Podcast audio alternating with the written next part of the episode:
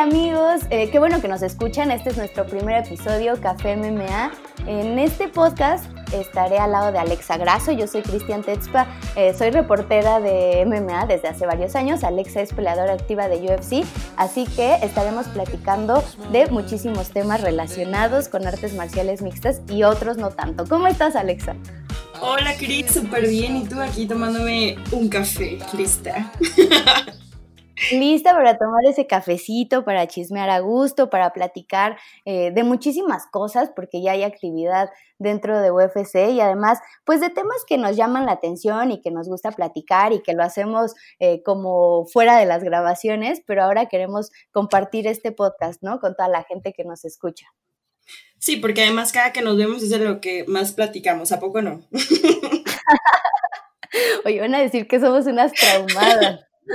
Ay, pues sí, yo sí soy súper fan, lo admito, lo admito. Muy bien, antes que nada, eh, pues les recuerdo nuestras redes sociales para que nos sigan, igual por si quieren que platiquemos de algún tema o si les llama la atención, eh, pues justo alguna temática que quieran que toquemos, pues les dejo las redes.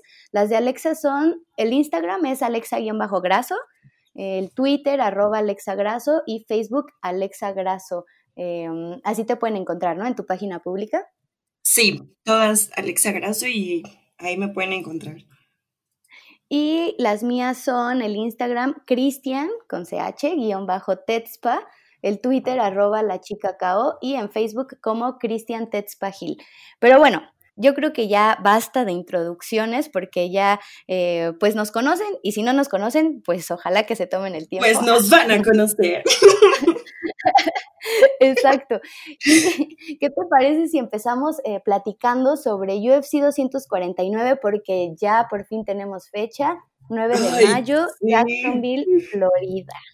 Yo la verdad estoy muy emocionada con esta cartelera, estoy muy contenta de que UFC esté haciendo, esté haciendo todo lo posible por llevarla a cabo y bueno, tenemos, tenemos una fecha muy, muy buena lista. Sí, la verdad es que hicieron el anuncio hace algunos días, bueno, si lo están escuchando el lunes, el martes, el miércoles, este podcast fue la semana pasada el anuncio. Em, se dijo que el 9 de mayo en Jacksonville, Florida, vamos a tener esta cartelera que la verdad es que eh, tiene combates espectaculares desde las primeras preliminares hasta la cartelera estelar, ¿no? Todas están increíbles y yo estaba viendo las eh, pues los matches que hicieron y wow, wow, todas podrían ser un main event o un co-main. Exactamente. Eh, les leo rápidamente la cartelera, nada más para que, para que la tengamos eh, fresca. El primer combate es Ryan Span contra Sam Alvey, el siempre sonriente Sam Alvey en las 205 libras. Después Bryce, Bryce Mitchell, uno de los prospectos de las 145 libras, enfrentando a Charles Rosa, un peleador que ya tiene mucha experiencia y que ha tenido varias peleas dentro de UFC. El siempre emocionante Vicente Luque, chileno-brasileño, enfrentando a Nico Price por segunda vez. Em, fíjate que ayer estaba haciendo justo un artículo del Dars, eh, Choke y, no me acordaba que Vicente justo había terminado en la primera pelea Nico Price con un Dars, Choke. No sé por qué se me complica tanto decirlo. y está complicado hacerlo también, ¿eh? Sí, vaya, o sea, tú sabes de eso, la verdad es que yo he aprendido mucho como a ver las técnicas, pero, pero sí, está, sí está muy difícil la, la técnica del Darts Choke.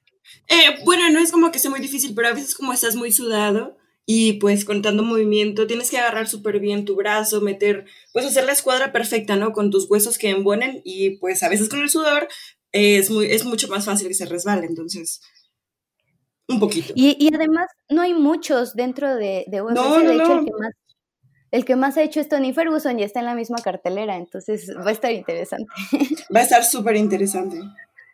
Luego vienen en las preliminares, en las segundas preliminares, Uriah Hall contra Ronaldo Jacare Souza en 185 libras. Eh, Carla Esparza, el regreso de Carla después de esa pelea que tuvo con Alexa Grasso tan difícil en UFC México ese 21 de septiembre, enfrentando a Michelle Watterson en las 115 libras. Luego Alexei Oleinik enfrentando a Fabricio Verdón, Fabricio que regresa después de una larga pausa. Y cerrando esas preliminares, ¿qué tal? Donald Cowboy Cerrone enfrentando a Anthony Pettis. ¿Qué te parece, Alexa? No, pues ya estoy así de ya, por favor. ya que 9 de mayo. Sí, oye, ya tengo todo listo aquí en mi, en mi tele para ver la cartelera completa. Sí, claro. Igual y estaría padre. Eh, bueno, e, eso ahorita lo platicamos para que me digas cuáles te, te, llaman la atención. Ya nada más termino em, ahora sí que los anuncios, que es Greg Hardy contra Jorgan de Castro en los pesos completos, Jeremy Stephens, em, que va a enfrentar a Calvin Cater en las 145 libras, después Francis Ngannou enfrentando a Jairzinho Rosenstruck y Vienen estas dos peleas por cinturón, Henry Sejudo exponiendo por primera vez el cinturón de las 135 libras ante un histórico de esta división, Dominic Cruz, el primer campeón de UFC de peso gallo.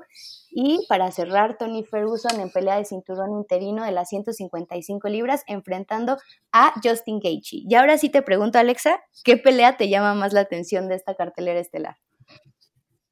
No, pues es que la verdad todas están muy buenas. Todos los atletas que pusieron en el main card tienen un récord increíble, unas historias de, alto impacto. Entonces, todas, la verdad es que todas, no, no puedo elegir una. ¿Y tú?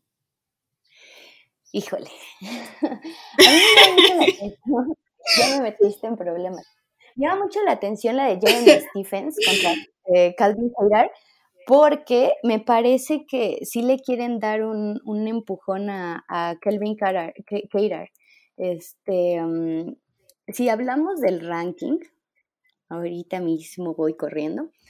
Em, Jeremy Stephens está en la séptima posición y Cater está en la novena. Me parece que si Cater se lleva esta pelea, eh, lo podrían catapultar eh, muy arriba dentro del ranking, ya al nivel em, del mismo Pantera, del mismo Jeremy, Frankie Edgar, que bueno, está en la sexta posición, pero va a bajar a la, al peso gallo, entonces igual y lo podemos quitar un poquito de la ecuación, pero Keirar viene de dar una gran pelea contra Sabid Magomed Sharipov, y en sus seis peleas dentro de UFC eh, ha lucido bastante bien, digo, a pesar de las derrotas con Renato Moicano y con Sabit, me parece que es uno de los buenos prospectos y tener frente a Jeremy Stephens, pues está brutal. ¿Tú cómo ves esta pelea? La verdad creo que es un muy buen atleta. Eh, Gator tiene 24 peleas en total, 20 ganadas, solo 4 derrotas y parece que pues va súper bien, ¿no? Digo, Jeremy también es, es muy peligroso, pero me parece muy interesante también este combate. Y es como el típico de experiencia contra, contra juventud o contra sangre nueva, ¿no? O sea, porque Jeremy Stephens tiene muchísimos años eh, dentro de UFC y compitiendo al máximo nivel. Pues no se lleva mucha diferencia de edad, ¿no? Creo que solamente son un año, un año de diferencia. Bueno, pero sí, Jeremy, Jeremy tiene 46 peleas, 28 victorias, 17 derrotas. Sí, pues las horas de jaula son, son más con Jeremy, pero. Ay, pero tú. Sí, sí, suena súper bien. Es un muy buen match, la verdad. Ahora, tomando en cuenta también em, a los rivales que ha tenido Jeremy, me parece que es una gran prueba para Cater y para saber si ya está listo para, para enfrentar a los top de esta división pluma, que está súper complicada, porque ve, tenemos a Max Holloway. Bueno, en primera Alexander Volkanovski, que es el campeón. Después a Max Holloway, que fue el campeón por mucho tiempo. Tenemos Brian Ortega, Sabit Magomed Sharipov, eh, Korean Zombie y Jair Rodríguez. Nada no, pues Jeremy ha peleado con todos. Exactamente. Entonces yo creo que es una gran pelea para Kelvin Cater. Después, ¿cuál otra te llama la atención? ¿Ya em, cinturones o Francis Engano contra Jairzinho? Bueno, todas me parecen interesantes, pero la verdad es que también me muero por ver a, a Carla Esparza contra Michelle Watterson. Las peleas femeniles, tú sabes que son mi top. digo, sí veo las peleas de los hombres, pero yo me enfoco siempre en ver la de las chicas. Entonces, eh, Esparza contra Watterson es una pelea que me emociona bastante. No, y además digo, era la división en la que eh, tú competías, las conoces bastante bien, las tienes bien estudiaditas. Um, ¿Quién crees que se lleve esta pelea? Ah, yo creo que Carla, la verdad es que se ganó muchísimo mi respeto, es una guerrera y bueno, por, porque ya tuve un combate con ella, eh, creo que ella podría ganar esta pelea. Y hablando, por ejemplo, de los rankings, pues Carla está en la séptima posición, yo creo que, y, Michelle en la octava, entonces me parece que es un combate parejo. Es súper em, parejo. Exacto, mucha lucha de Carla, ya la conocemos y el estilo de, de Michelle, que, que, es muy dinámico, ¿no? Ella, de hecho, competía todavía una división abajo en, en la división Átomo, cuando era parte de, de, Invicta, de hecho fue campeona de esta división. Em, no sé tú cómo la ves en cuanto a tamaño contra Carla. Eh, son muy, son de la estatura casi casi, eh, pero sí las he visto y Carla es un poco más fuerte. Eh, me refiero a densidad muscular, o sea, eh, Carla se, se, me hace un poquito más fuerte, ¿sí, ¿sí me entiendes? Bueno, le ponemos un puntito y una palomita a Carla Esparza para esta pelea. ¿Sabes también qué combate me llama la atención? El de Francis Ngannou con Jairzinho Rosenstruck, porque Jairzinho está invicto, es uno de esos peleadores. Eh, Oye, lleva un buen knockout, sí, lleva un buen knockout, sí. Nueve, nueve knockouts en dos victorias. Sí, sí da miedo, ¿no? es como, ah. Sí, a casi todos los acaban en el primero o mitad del segundo round. Exacto, y su debut apenas fue en febrero del año pasado. O sea, estamos hablando que tuvo cuatro peleas en 2019 y las últimas dos contra Andrei Arlovsky y contra Alistair Overeem. Fue esa pelea con Alistair que le dejó la boca toda abierta, no sé si recuerdas. Sí, claro que la recuerdo. Ese 7 de diciembre. Ahora tiene pues ya la gran oportunidad de enfrentar a, a Francis Ngannou, que ya peleó por el cinturón, que está buscando eh, pues otro camino, ¿no? Para, para, tener otra oportunidad por el título. Eh, también hablaba como de irse al boxeo, pero me parece que para Francis Ngannou em, es una gran pelea porque además sería su, cuarta victoria consecutiva. ¿Tú cómo ves el regreso de, de Francis? Bueno, creo que ambos peleadores son muy buenos, pero la verdad sí me sorprende el récord de... Ay, de Jairzinho.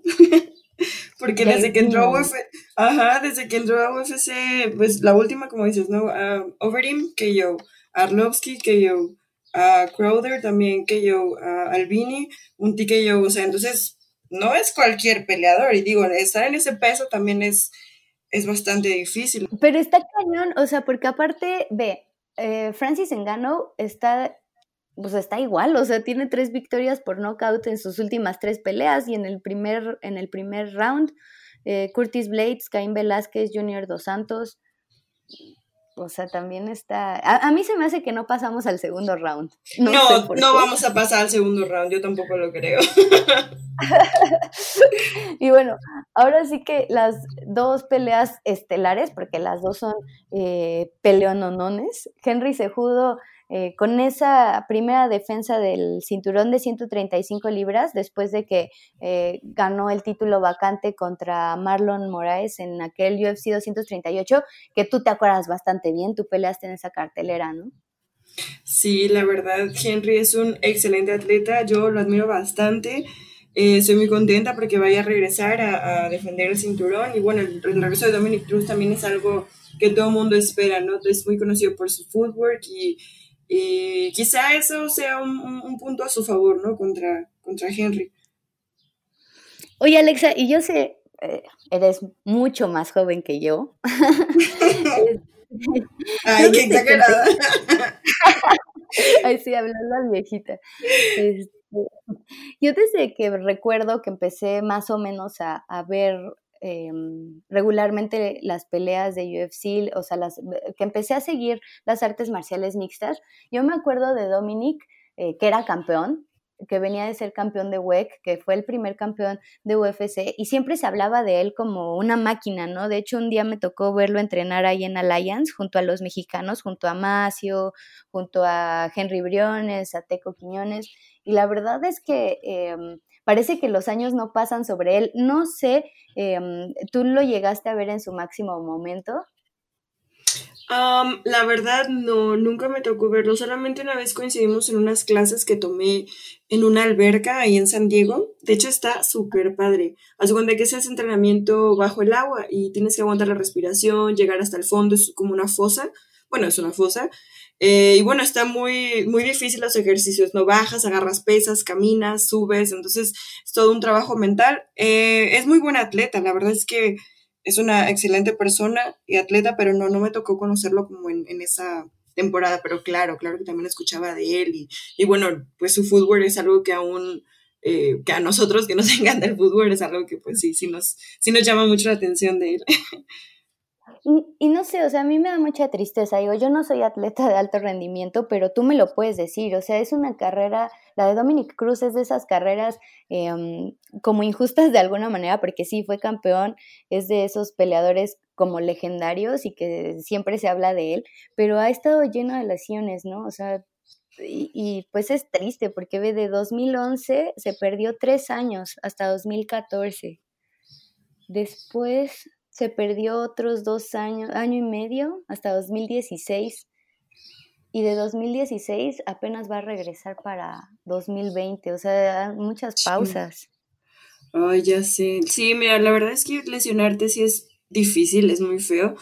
Eh, tienes que estar cambiando regularmente eh, tipo de entrenamientos, de estiramientos, de todo, ¿no? Porque seguimos aprendiendo, seguimos evolucionando.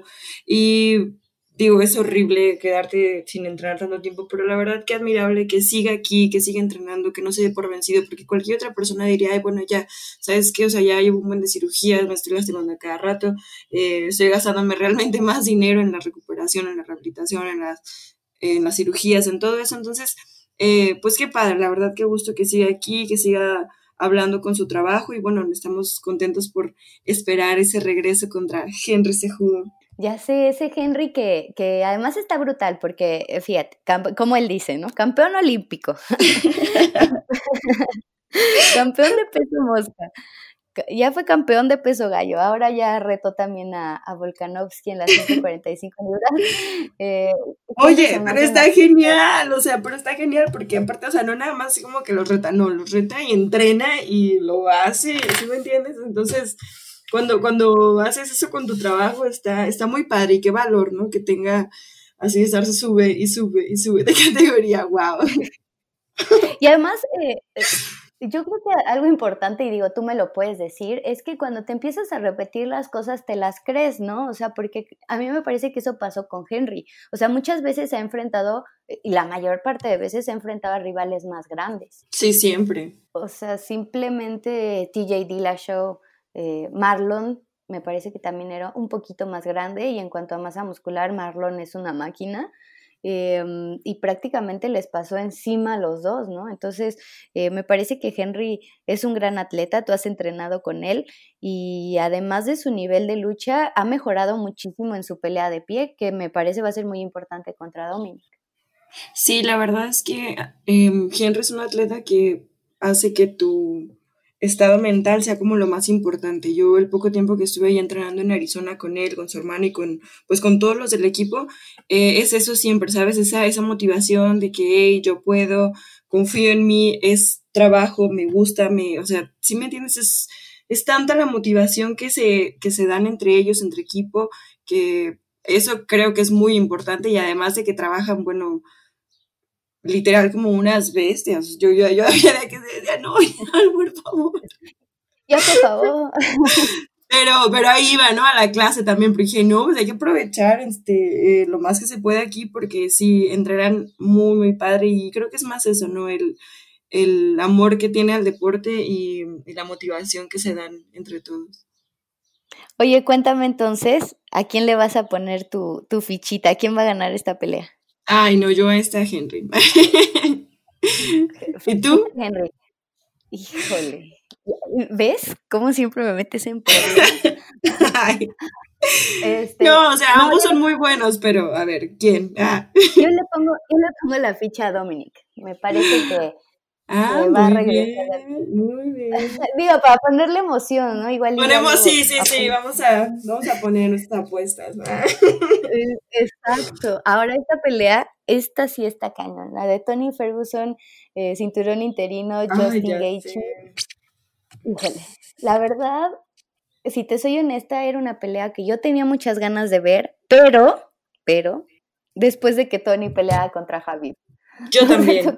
Yo también, sí, yo ya quería que pelearan ya, por favor, esta pelea tiene que hacerse sí o sí, oiga, no nos pueden dejar así. Ahora, sinceramente, yo, e, es una pelea muy difícil para, eh, tanto para Tony como para Justin, ¿no? Pero creo que el escenario para Tony eh, me parece muy peligroso en el sentido de que si pierde, que digo, espero que no, pero si pierde, eh, híjole, me parece que ahora sí va a ser complicado verlo pelear contra Javier. Ay, pues yo la verdad es que me quedé sin palabras. Pero no, yo, yo creo que le va a ir muy bien a, a, Ferguson. He visto sus entrenamientos, sus cuentas, digo, se la pasa entrenando. Eh, creo que a Gage le ofrecieron una pelea con poco tiempo, ¿no? De, de, de anticipación, entonces no sé, eso también puede jugar algún factor, ¿no? Exacto, pero bueno, el, el, poder que tiene Justin Gaethje es brutal, o sea, igual 18 knockouts en 21 victorias, eh, um, sus últimas tres victorias en el primer round, James Vick, Edson Barbosa y Donald Cowboy Cerrone. Y por el otro lado tenemos a Tony, que bueno, tiene esta racha espectacular de victorias, no pierde desde 2012, o sea, son ocho años. Ocho años de no perder. Eh, sus últimas peleas, eh, Donald Cowboy Cerrone, Anthony Pettis, Kevin Lee, Rafael Dos Años, Lando Banata. La verdad es que también el nivel de Tony es espectacular. Ahora, em, ese corte de peso que hizo para el 18 de abril, es necesario, ¿no? Bueno, pero es que mira, pues si ya estaba cerca del peso, o sea, literal ya estaba listo, bueno, creo que como, como profesional digo, bueno, está perfecto que lo hizo, pero también eh, si va a tener un, corte próximamente, pues hay que, hay que tener como cuidado con eso. Exacto. Em, en cuanto a estilos, me parece que Tony tiene un plus, que es eh, el jiu-jitsu que tiene es espectacular. O sea, él, además de ese poder de knockout, tiene esa... Hablando, hablando del de Arch Choke. Exacto. sí, es que wow con sus brazos, ¿no? Exacto, y las piernas también son muy largas. Bueno, pero los brazos sí está brutal. Sí, no, sus brazos son increíbles, están súper larguísimos, como de básquetbol, ¿no? Entonces, por eso se le facilita tanto entrar, entrar a los, al cuello y muy, muy bonitas sumisiones de Ferguson. Ya deberíamos de ponerle el, el Ferguson choke. Ándale, sí, sí. claro que sí.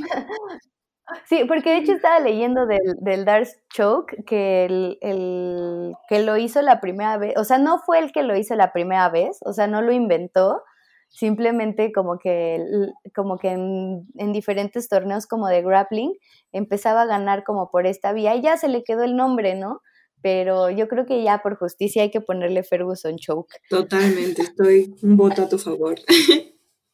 Oye, ¿quién va a ser campeón interino de 155 libras? Esta es la pregunta difícil. Mm, yo digo que Ferguson. ¿Tú? Changos. No, yo también. Ahí sí. Ahí sí, yo también. Estoy de acuerdo contigo, Tony Ferguson. Em, yo creo que esta pelea tampoco va a llegar a la decisión. Los dos, em, los dos están locos. Pelean muy, muy padre, pero yo digo que en el tercer round gana Ferguson por un tercer round. Vamos a ver. Em, me parece que va a ser una pelea espectacular. Yo creo que nadie se va a quejar de haber visto un Tony Ferguson contra Justin Gaethje. Lo único que me pone un poco triste es eso, como tener que esperar más para, para poderlo ver en contra de Javib. Al parecer, Javib podría estar de regreso para septiembre, octubre. Em, si gana Tony rápido, imagínate una. Ahora sí que se diera contra Javib em, en septiembre, octubre, estaría espectacular, ¿no? Estaría espectacular. Ojalá que sí se haga, la verdad. Pero bueno, em, ya platicamos mucho de UFC 249. no lo olviden, 9 de mayo. 9 eh, de mayo, por favor. ya sé, así todos prendemos en nuestras veladoras o nos encomendemos a, quien queramos, a los de las MMA, pero, pero ver esa función, ¿no? Y además está, está genial el plan de UFC, porque además del 9 de mayo tenemos, eh, tienen planeado para el 13 de mayo y para el 16, entonces serían siete días eh, súper buenos de, de MMA, ¿no? Sí, eh, o sea, a ver, ya no entendí. Entonces, ¿cada semana van a hacer peleas? O sea, ¿va a haber otra eh, cartelera y otra cartelera? Sí, el plan es ese, que a partir del 9 de mayo haya carteleras cada fin de semana. Mm. Y de hecho, ahorita van a ser en Jacksonville, Florida, pero el plan pues es que, que sí esté lista la isla para poder hacer ahí em, otras carteleras y que haya, te digo, cada, cada fin de semana. Pero el primer plan es que haya función el 9 de mayo, el 13 de mayo y eh, digo, el sí, 9, 13 y 16 y todas en, en, Florida. Entonces, para ir eh, poniéndonos al corriente de todas estas Ah, pues muchas gracias por el dato, ni yo sabía. Bueno, pues ahí está. Entonces hay que estar atentos y em, porque todavía no se hacen los anuncios de las próximas peleas. Entonces seguramente vamos a ir recuperando ese terreno de las carteleras que no, que no se pudieron realizar como en tiempo. Entonces seguro veremos a peleadores que ya estaban eh, con fecha y, todo asegurado. Seguramente los veremos en estas próximas eh, carteleras. Perfecto, pues qué emoción ya. Ya, ya quiero que sea 9 de mayo sé, qué emoción.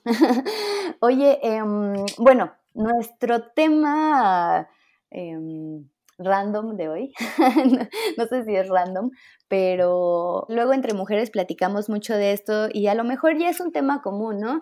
Em, ya con esta situación de cada quien vive su vida eh, como, como, le gusta, como cree que es mejor, eh, ya no hay como esos eh, estereotipos que tengas que seguir en el ideal de la mujer y que cada una se desarrolla de manera diferente. Yo te hago esa pregunta, ¿quieres tener hijos? oh, por Dios, qué pregunta tan fuerte.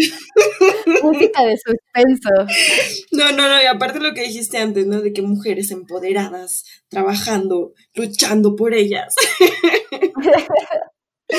No, no yo no. Me uno a la revolución, a la revolución. Ya, eh, o sea, de plano es un rotundo no, ni siquiera es como una duda, ¿no? O sea, tú sí estás segura de, de lo que quieres en tu vida, o sea, de no tener bebés. Pues mira, a lo mejor por el momento de mi vida en el que me encuentro, yo digo que no, me gusta tener pues mis horarios, mis entrenamientos, literal, o sea, mi calendario con las actividades que tengo que hacer cada semana, me gusta hacerlo.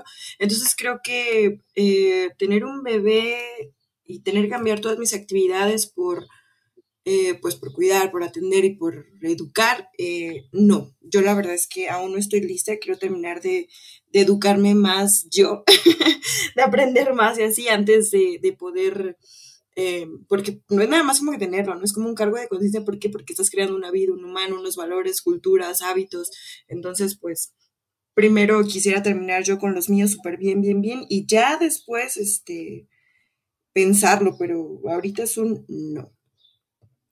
Yo creo que es una pregunta bien complicada, ¿no? Porque mm, está eh, como la rama emocional o sentimental o pues sí, o sea, también de decir, bueno, me gustaría tener una versión pequeña de mí. O, ah, tú si quieres. Pues yo, estoy, a veces entre que sí y a veces entre que no. O sea, mm. por una parte me siento identificada contigo porque, mm, pues también, o sea, mm, cómo se ha desarrollado mi vida profesional. Em, te digo que yo soy más grande que tú. yo tengo, yo tengo, por ejemplo, 31 años, ¿no? Y en cuestión eh, como biológica y así, o sea, yo lo pienso y a lo mejor si me hubiera gustado ser mamá, me hubiera gustado serlo más joven, o sea, em, pero como se ha desarrollado mi carrera profesional y todo eso, pues también es complicado. Yo no digo que sea imposible, em, porque pues ya hay muchas formas en las que puedes acomodarte, pero al final pues tienes a tu cargo una vida y como tú dices, eh, pues es mucha responsabilidad en el sentido de que pues tienes que darle básicamente la mayor parte de tu tiempo, em, de, tu, de tu dinero, de tus ingresos. Pues sí, también, ¿no? Oye, ya sé, no, es que está súper difícil, apenas uno así, ¿no? Ahí como podemos, ahí vamos, este, comprando la despensa, la renta, el carro, la gasolina, este, pagar las escuelas, todo, ¿sí me entiendes? imagínate ahora con otra responsabilidad, así es como, ay, Dios mío, ¿qué voy a hacer? Exacto, o sea, y, y justo lo platicábamos un día, ¿no? O sea, como la vida está súper difícil, o sea, en cuanto a en cuanto al cambio, al calentamiento global, o sea, a cómo está el mundo, simplemente ahorita la pandemia por la que estamos atravesando, este, la escasez ya de recursos naturales, em, la cuestión económica está muy difícil, o sea, em, los sueldos, quieras o no, o sea, estamos pasando por una crisis, específicamente hablando de México, está muy complicada la vida y del mundo, o sea, ni siquiera creo que solo de México. No, eso es a nivel mundial. Pero sí, mira, creo que eh, es un momento para todos para, para, apreciar lo que tenemos, para ver. el otro día leí una frase que decía, en esta crisis de volver a la normalidad, recuerda que cosas realmente valen la pena para que las sigas haciendo, ¿no? Entonces, eh, pues es eso, ¿no? Hay que, hay que cambiar lo que podamos, mejorar lo que podamos y pues si, si la decisión es tener hijos es hacerlos conscientes, eh, con esa responsabilidad tanto económica como, como emocional. Entonces, pues es un, es un gran tema, es un gran tema. Yo lo que tú dices eh, creo que es muy importante, o sea, no es malo tener hijos, creo que el problema viene cuando no lo planeas o sea, yo creo que es una buena decisión cuando tienes una buena planificación, o sea, cuando sabes con qué lo vas a mantener, cómo lo vas a educar, em, ya tienes como cierto plan en el sentido de, bueno, ok, o sea, sé que puedo pagar eh, la escuela o que puedo pagar para una buena alimentación o que tengo el tiempo necesario que le tengo que, que, que dar ¿no? al bebé. Pero uno de los problemas creo es la no planificación, o sea, porque el mexicano es muy dado a, improvisar.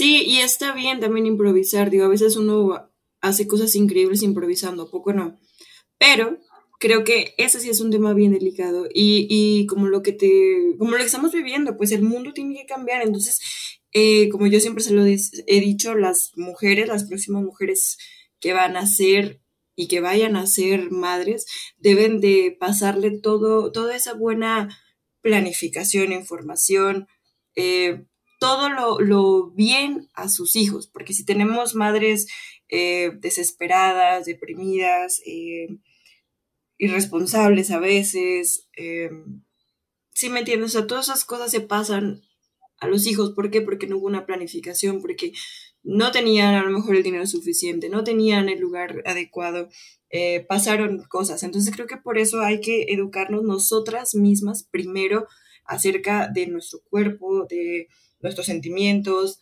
de lo que tenemos que hacer. Ya que tengas planificado perfectamente tu vida, tus horarios y que hayas hecho unos hábitos increíbles, que hayas alcanzado tus metas, que hayas llegado al trabajo que te guste, que te paguen lo que te gusta, ya entonces así podrías pensar en una pareja para, ah, ok, bueno, va, vamos a ser un humano increíble, ¿no? Guapo. Ajá, un superhumano increíble y guapo, con mis habilidades y con las tuyas. Porque sí, a fin de cuentas eso es la reproducción, crear la siguiente generación de humanos eh, mejorada, ¿no? Pero entonces, ¿cómo lo vamos a lograr? Pues si tenemos humanos capacitados juntos para crear algo así, no, no dos humanos a medias para crear algo a medias, ¿no? Es, creo que siempre es así la, la, ecuación. Yo en eso estoy de acuerdo contigo, o sea, que, la versión chiquita, o sea, lo que, lo que estás creando, eh, te supere, ¿no? totalmente, totalmente, es que así debe ser. Y, digo, yo por ejemplo, em, veo cómo te has desarrollado tú, Em, pues eres una chava que te gusta leer, que te gusta estudiar, que te gusta entrenar, eh, vaya, y además, por ejemplo, te llevas muy bien con tus papás. Em, yo creo que eso también es importante, ¿no? O sea, como mm, Es que justo, justo, justo por eso es lo que te digo. O sea, mis papás a lo mejor no fueron como eh, los mejores trabajadores, no tuvieron como los mejores puestos, no.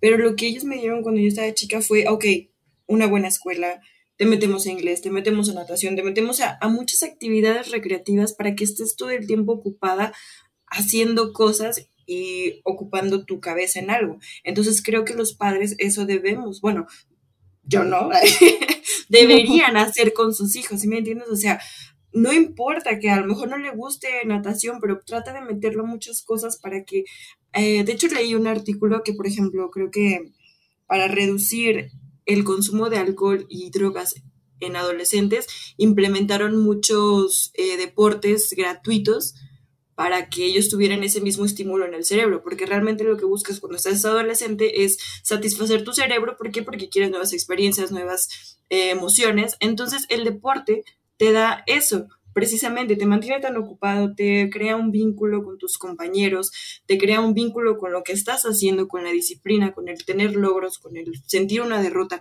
entonces eh, eso es bien importante para todas las personas que, pues, que quieran pensar o que ya los tengan, de verdad, pónganlos a hacer muchas cosas. Y nosotros también deberíamos hacer muchas, muchas más cosas. Sí, la verdad, eh, eh, yo por eso te digo, estoy como en medio de, la balanza, a veces digo que sí, a veces digo que no. Ahora, eh, pensando en, en, cuestión global, o sea, también creo que somos muchos. y, este, y pues también está complicado, ¿no? Porque justo es pensar en qué mundo quieres dejar a un humano. Ay, ya sé. Porque, pues al final, o sea, digo, eh, si seguimos como la, la, lógica de la vida, pues tú te vas a morir antes que tu hijo, ¿no? En teoría.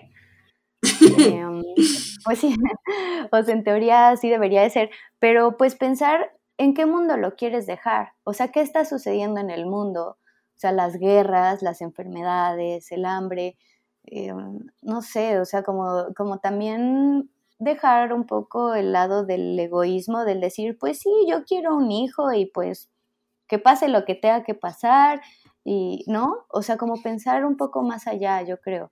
Y creo que también entra la cuestión de ecología y de cuidar al mundo. Una de las medidas es esa, como dejar de reproducirnos.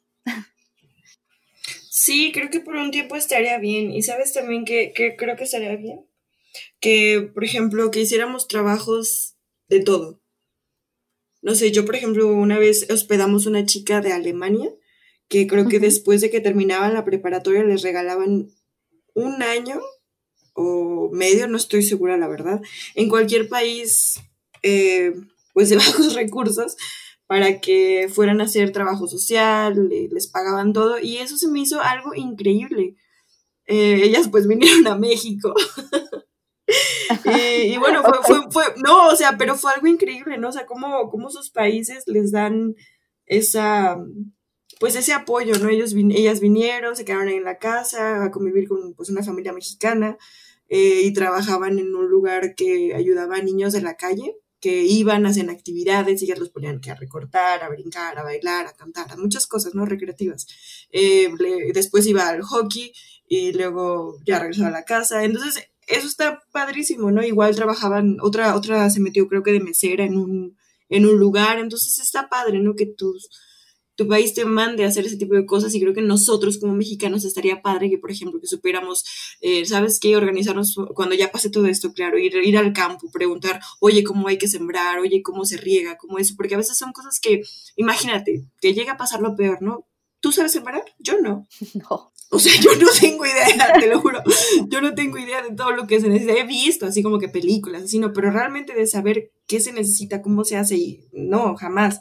Eh, construir una casa, he visto también, pero eh, pues no sé, como, como ese tipo de cosas, ¿no? Involucrarnos más en, en lo que en cómo está nuestra ciudad, cómo se hace, cómo se forma, cómo se venden las cosas, eh, el camión de la basura, imagínate, o sea, que un día nos pongan a recoger basura, ¿no? Ya creo que si nos ponen a recoger basura, seremos nosotros estar más conscientes en lo que tiramos a la basura y, lo que compras, o sea, es como una ruedita, entonces no sé, creo que eso estaría padre, a mí me gustaría que todos si, si el gobierno me llega a escuchar algún día, que nos pongan a trabajar de todo, estaría padre, porque así todos valoraríamos lo que hacemos y lo que hacen los demás de una mejor manera, ¿no? Porque a veces te pones en ese lugar de que, ay, no, pues a mí no me toca. Por ejemplo, te voy a poner un ejemplo en el gimnasio. A veces nos toca limpiar, pero decidimos no hacer un horario, decidimos que si yo quiero, limpio el lunes y ya sé que limpié el lunes y ya toda la semana no me toca. Pero si alguien más limpia el lunes y a mí no me ha tocado, ah, bueno, yo lo hago el miércoles, ¿no? Es algo así. Pero a veces es muy difícil, es como que, ay, no, pues a mí no me toca, yo no lo hago. Entonces, no, creo que es importante que todos hagamos de todo. Y crear esa conciencia. O sea, como tú dices, de los demás, exacto, de los demás, porque a veces crees que nada más tú eres el importante y no, necesitamos de todos, todos, de todo. Híjole, pues yo sigo con mi dilema. sinceramente, este, ahora que estábamos pensando como platicar de esto, o sea, yo googleaba, ¿no? Como ventajas de tener hijos. En serio. O sea, como ventajas y desventajas. En serio, o sea, como que yo quería hacer. ¿Y si, hay, ¿y si hay ese artículo? no, sí existe, pero ¿sabes qué? Em, la cuestión de las ventajas, o sea, todos los artículos que encontré eran como emocionales, sentimentales, ¿sabes? O sea, eran páginas como de, nueva mujer y mujer. Bueno, a ver, y ahí, ahí, ¿qué tal? ¿Te dejas llevar más por los sentimientos o por la realidad? Pues mira, yo soy una persona, sinceramente soy una persona como muy emocional, muy sentimental y así. Em, con el paso de los años sí ha, sí ha cambiado como mi percepción de la vida. O sea, antes yo te hubiera dicho, ay, sí, yo quiero tener tres hijos, eh, un hijo mayor y, gemelas, ¿no? Ay, Dios. Exacto. Pues después empiezas a, crecer y dices, no, a ver, espera, o sea, ¿qué, calidad de vida le puedo dar al, bebé? Eh, em, mira, no, independientemente como del amor que le puedas dar, Em, de la bondad que le puedas generar, de todos los valores que le puedas educar, o sea, qué calidad de vida le puedes dar. O sea, porque las cosas no están fáciles, o sea, no están fáciles ni siquiera para uno mismo. Entonces es como, ok, o sea, puedo tener una casa donde pueda vivir el, el bebé, o sea, lo puedo alimentar de buena manera, en mi embarazo puedo llevarlo bien, en cuestiones de salud, o sea, ya vimos que el sistema mexicano de, de, salud pues está colapsado, o sea, está rebasado, también es como de, ok, o sea, pensar en la, en la salud, en un sistema de salud privado, en cuánto te cuesta, eh, llevarlo al pediatra, o sea, todo ese tipo de cosas. Oye, sí, una vez a mí, a mí me, me pusieron una vacuna y pues ya ves que es lento, ¿no? Y, o sea, perdón que te interrumpa, pero cuando le dije, oye, nada más podría hacer despacio. Me dice, ay, hay mucha fila, rápido. Así, así le yo. Oh. Así que la que sigue yo, ay, bueno, gracias.